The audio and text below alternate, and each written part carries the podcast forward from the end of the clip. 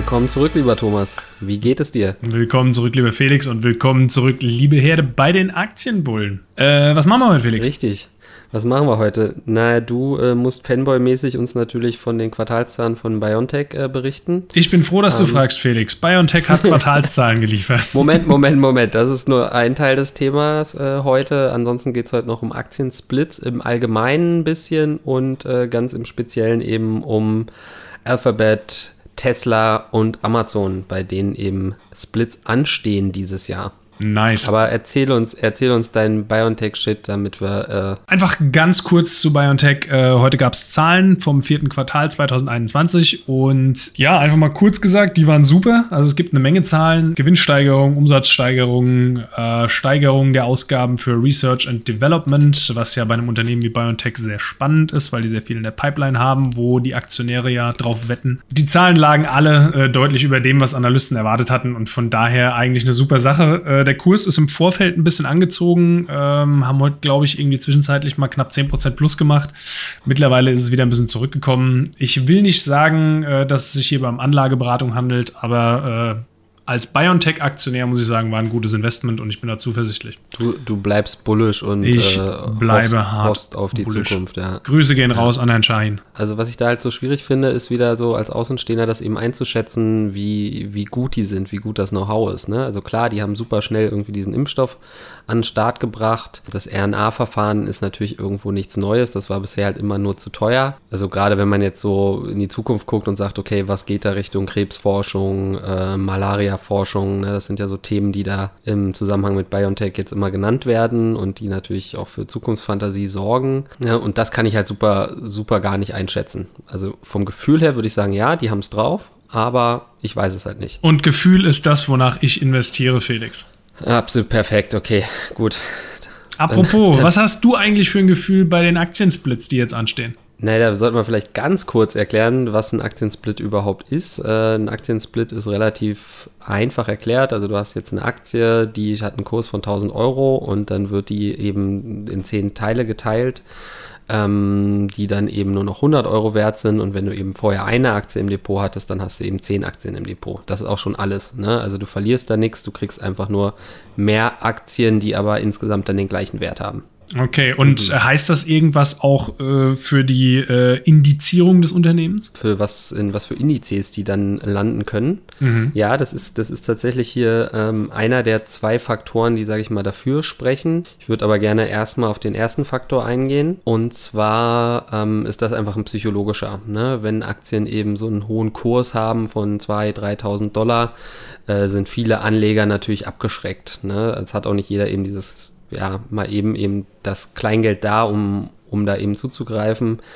Und im Durchschnitt sind so die Depots von Privatanlegern halt irgendwo so zwischen 5.000 und 10.000 Dollar, was natürlich dazu führt, wenn du dir da jetzt eine Amazon reinlegst, ähm, dann sind das eben gleich mal 30 Prozent oder mehr, die eben dein, die Amazon dann eben in deinem Depot ausmacht. Dementsprechend ist so ein Split halt vor allem für die Kleinanleger irgendwie so ganz interessant, weil es dann eben billiger aussieht. Eigentlich ist es das natürlich nicht. Das ist, der Kurs selber ist ja kein Kriterium, ob eine Aktie jetzt günstig oder teuer ist. Aber gerade eben für die Kleinanleger schon nicht unspannend. Ne? Dass dieser Effekt tatsächlich zieht und auch äh, real ist. Ne? Also ich habe äh, irgendwo heute gelesen, dass eine Studie aus den letzten äh, 40 Jahren an der Börse ähm, zu dem Schluss gekommen ist oder zu dem Ergebnis gekommen ist, dass durchschnittlich nach einem Aktiensplit die Aktien erstmal um 25 Prozent steigen in einem gewissen Zeitraum. Ist natürlich jetzt keine verlässliche Zahl, ne? Äh, aber wir haben es bei großen Aktien gesehen. Ne? Wir beide sind äh, Aktionäre von äh, Apple und Nvidia und weiß ich nicht was. Und mhm. ähm, besonders bei denen, also gerade bei Nvidia ist mir aufgefallen, die sind auf jeden Fall seit dem Split nur noch gestiegen. Ja, also auch mal mit Rücksetzern, aber der Kurs zeigt weiter nach oben.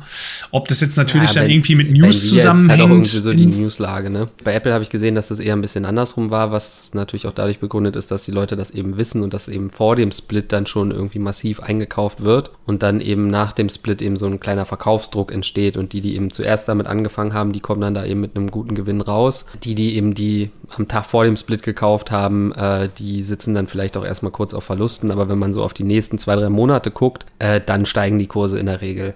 So was auch bei Apple und da gab es jetzt keine besonderen News, die, die das irgendwie begründet hätten. Verkaufen ist da natürlich auch so ein Thema.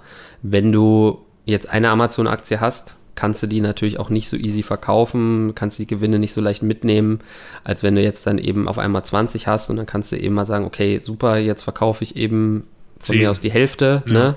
nehmen sozusagen meinen oder nehmen eben meinen Einsatz eben vom Tisch. Das, das ist natürlich auch nochmal so ein interessanter Faktor eben an dem Split. Ein zweiter wichtiger Grund, da komme ich gleich zu, aber kurz äh, in eigener Sache, ja, also please like and subscribe. Jedes Abo bringt uns nach vorne, motiviert uns und dementsprechend sind wir euch da sehr, sehr dankbar.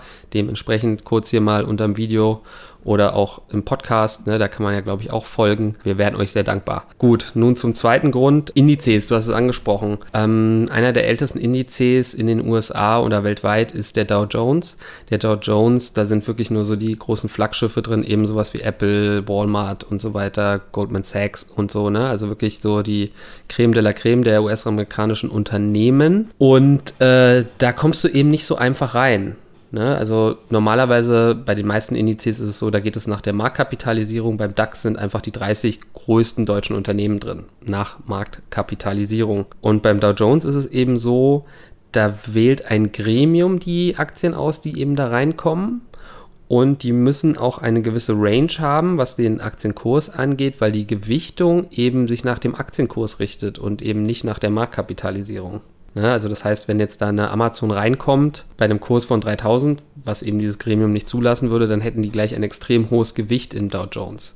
Ne? Und sie wollen halt eher so eine Art Gleichverteilung eben schaffen unter diesen Unternehmen. Auch wenn das da natürlich so ein bisschen rauslaufen kann. Ne? Eine Apple zum Beispiel, klar, die ist dann wieder gestiegen, hat dadurch dann wieder einen etwas größeren Anteil. Im Zweifelsfall musst du dann halt irgendwann wieder splitten. Genau, und dementsprechend ist es halt für Alphabet und Amazon ganz interessant, wenn sie jetzt eben diesen 1 zu 20 äh, Split machen, der da geplant ist. Ich wollte dir gerade die Frage stellen, wie sehen denn die geplanten Splits aus bei Amazon und Alphabet? Also ist beides 20 zu 1, wenn ich das richtig gehört habe? Genau, beides 20 zu 1. Alphabet äh, macht das am 15. Juli und Amazon am 16. Juni. Mhm. Und ähm, damit würden sie eben so in diese Range reinkommen, wo sie dann eben für den Dow Jones auch interessant wären. Der Vorteil ist ja dann auch, wenn du im Dow Jones gelistet bist, dann tauchst du in mehr Indexfonds auf. Ja, also Sicherlich, in, in mehr ne? ETFs und dadurch, äh, ja, äh, das ist ja auch wieder so ein selbstverstärkender Effekt dann, wenn potenziell mehr Kunden Produkte kaufen, wo deine Aktie drin ist, ist das gut für deinen Kurs.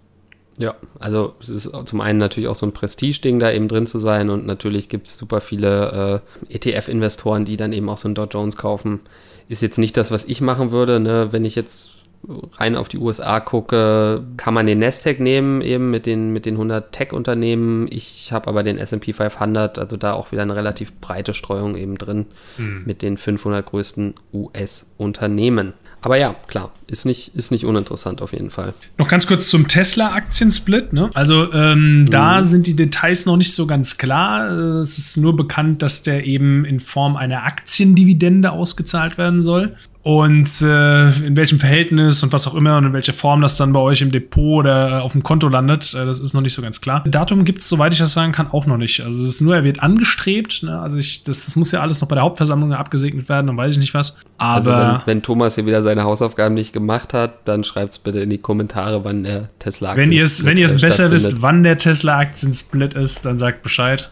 Oder ich google ja. das einfach mal kurz. Ja, was, so, was die Hauptversammlung findet am 26. Mai statt. Ein Termin für den Aktiensplit steht bisher, bislang noch nicht fest. Na siehste, da hast du doch recht gehabt. Ja, anyway. so zu dafür. Äh, dann würde ich sagen, auf jeden Fall danke für eure Zeit. Denkt dran, was Felix gesagt hat. Like und subscribe, damit auch eure Aktien gesplittet werden und äh, ihr von den 25% Kursanstieg profitieren könnt. Ja, also keine Anlageberatung. Ne? Ich habe sie beide im Depot. Das, das wollte ich vielleicht noch erwähnen. Ähm, für mich waren das halt immer so Sparplanaktien. Ne? Also weil sie eben vom Kurs her so hoch waren, habe ich die immer äh, als, als Sparplanaktien betrachtet und, und regelmäßig bespart, aber nicht jeder mag Sparpläne, ne? nicht jeder hat so einen konstanten Cashflow wie eben ein Angestellter ähm, eine Selbstständige oder Leute, die halt dann eben kaufen wollen, wenn eben Geld übrig ist, für die ist das dann natürlich deutlich attraktiver nach dem Du meinst, Split. nicht jeder hat so einen konstanten Cashflow wie so ein Geringverdiener. Ist das das, was du sagen wolltest, ja? Als Hartz-IV-Empfänger weißt du halt immer genau, was du kriegst. Ne? da ändert sich nicht viel. True, ja. Wie gesagt, in diesem Sinne, gehabt euch wohl. Ich sag Danke das, was Felix normalerweise sagt. Macht's gut. Bye, bye.